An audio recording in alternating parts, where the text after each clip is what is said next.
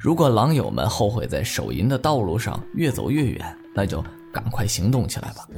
手淫的现象呢，在当今的青少年中啊是越来越普及了，但是危害呢，只有切身经历多年的人才会深有体会。刚刚开始学会手淫的年轻人却未必全信，由此啊，也有不少人放不下手淫，宁愿相信手淫无害的论断，但很遗憾呐。未来的后果往往是不情愿和必须要接受的。咱们先来说说手淫的诱发原因。其实人的情欲啊，在没有任何刺激的情况下呢，是不至于轻易高潮难耐的。没有高潮是不会有兴致去手淫的。通常有手淫习惯的人，普遍都有观看催情视频，也就是 A 片、毛片什么的，或者是啊催情的这个图像。比如说做爱的照片等等这一系列的习惯，在得到感官刺激下，配合自我的自慰，达到高潮兴奋，最终冲动难忍而手淫。所以啊，导致手淫发生的直接原因，不在于情欲，而在于催情。在消耗元气的行为里呢，性行为当属最厉害的。咱们仔细想一想啊，一种可以孕育新生命的能量。注定不同于其他的，随随便便释放它的代价呢，可想而知。而且元气和精力是不能等同于营养的，元气和精力是支撑生命体走向衰老及死亡的时间表，是什么力量都没有办法阻止的。补品可以增加营养，但却无法阻止衰老。老人是无法用营养重回年轻的。那么目前呢，咱们看待手淫的问题中，有很多人持有一种观点：手淫只要适度就不会有问题。意思是凡事都要适度，只要有度的去追求欲望，满足就可以。这话虽然是听来不错，但是做起来就困难。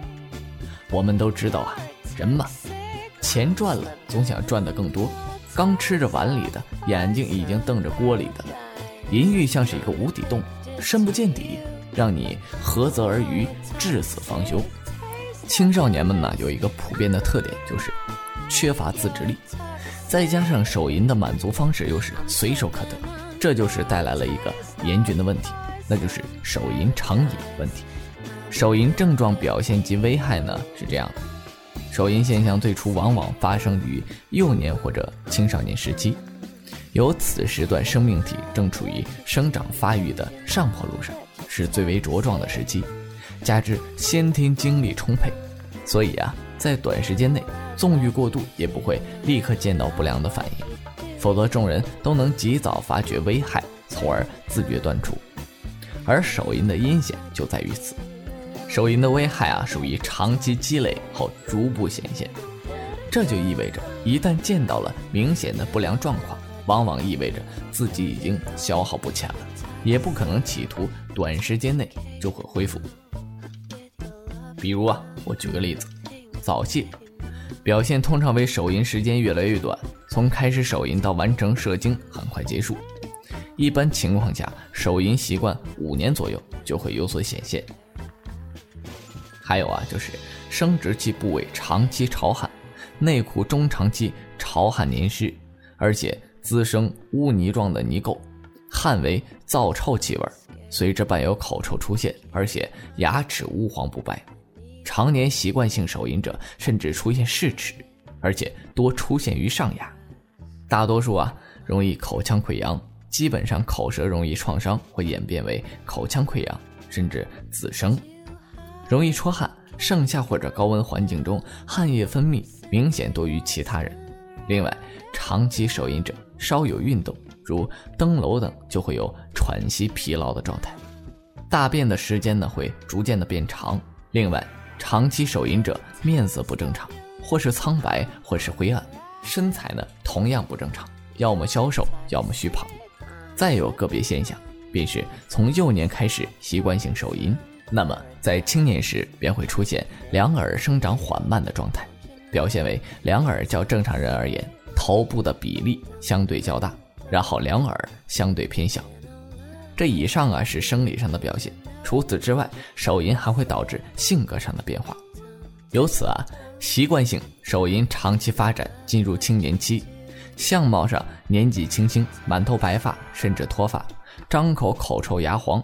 这个体能上虚乏无力，性格上低落孤僻，不善交际，懦弱甚至猥琐。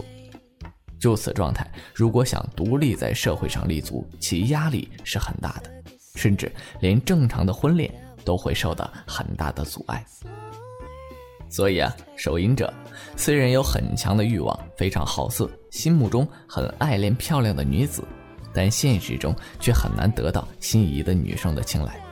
其自身素质几乎是没有机会，甚至手淫者自身缺乏与心仪女性接触的信心和勇气，而且性格及体能状况导致事业自然会不顺利。所以手淫者是在依靠父母的生活时期就开始手淫，但是会在离开父母独撑世面的时候见到苦果。说到这儿啊，咱们说说戒除手淫虽然很困难。这种不亚于戒毒的困难，对人的毅力考验是非常大的。最主要呢，还是有自己的约束能力和信心。但不能不说说屡戒屡犯的一些直接原因。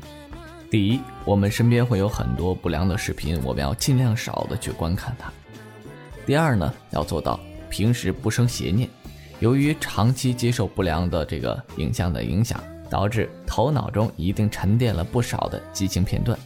加之偶尔会自我幻想，就是不看视频，我们回味一段就能让自己进入这个兴奋的状态。